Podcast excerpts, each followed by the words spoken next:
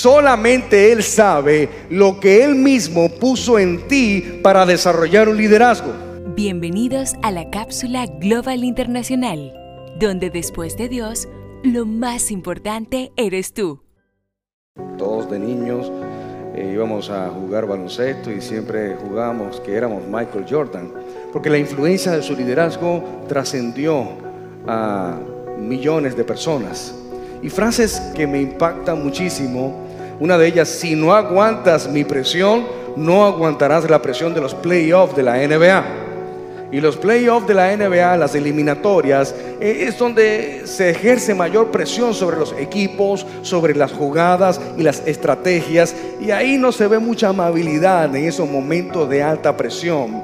Y, cuando llevamos esto a la vida nos damos cuenta cómo a veces Dios ejerce presión sobre nosotros porque Dios quiere acorralarte, Dios quiere llevarte a la esquina, Dios quiere mostrarte a través de la presión que necesitas poner la intención en lo que es verdaderamente eterno. Y por eso muchas veces como la Biblia nos enseña, que el mejor aceite sale de la prensa del olivo. Es decir, que mientras más presión, mejor aceite. Lo que quiere decir que si estás sintiendo presión de la vida, déjame decirte que lo único que eso va a provocar es que portes el mejor aceite en ti.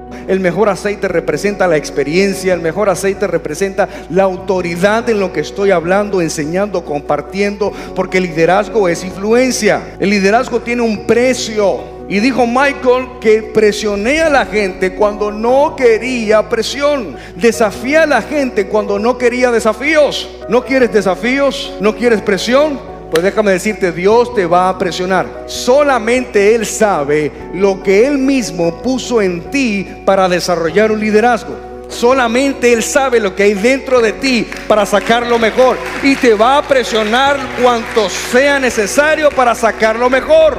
Te va a presionar para sacar lo que Él ha creado, no lo que tú eres, sino lo que Él diseñó. Michael dijo, no acepté un nivel menor del que yo juego. Y esto, ¿sabes cómo yo lo llevo a la Biblia? Las batallas donde Dios te entrega la victoria, no vuelves nunca más a pelear esas batallas.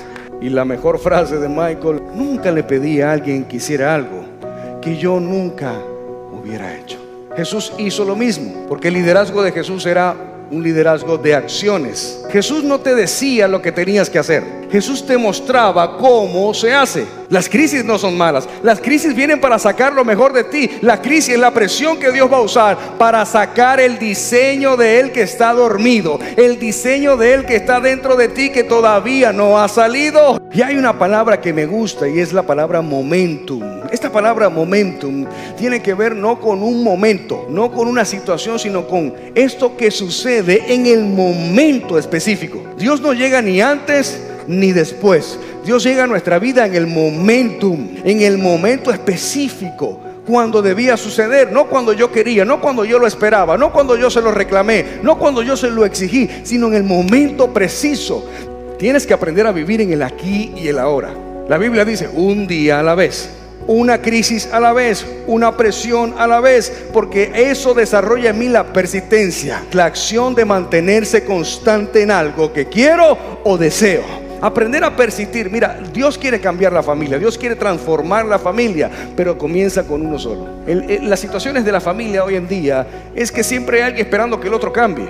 Siempre hay alguien esperando que, que el otro sea el que dé el paso primero. Por eso, para que las cosas cambien, yo debo cambiar primero. En el momento que tú cambias, todo tu entorno cambia. Y para eso tienes que entender que Dios te creó con todo lo que tú necesitas para tener éxito, para cumplir su propósito aquí en la tierra. Por lo tanto, Dios probará tu fe. Dios pro, porque es muy fácil decir, yo tengo fe. Pero en el momento que vienen las pruebas, parece que se te olvidó la fe que tenías. La gloria que uno le da a Dios tiene que ver con el diseño. Cuando yo, cuando yo funciono en mi diseño, Dios te diseñó con un plan específico. Dios no te diseñó para, para que tú vivieras en un fracaso. Dios te diseñó para que a pesar del fracaso tú tuvieras éxito.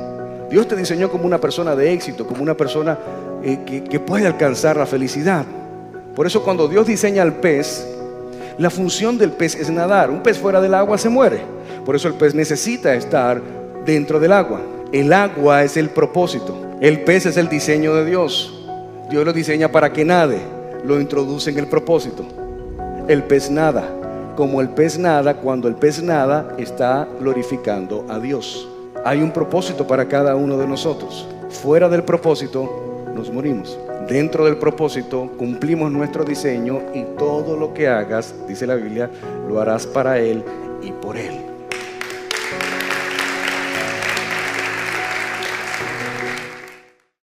Recuerda seguirnos en nuestras redes sociales, arroba Global Santo Domingo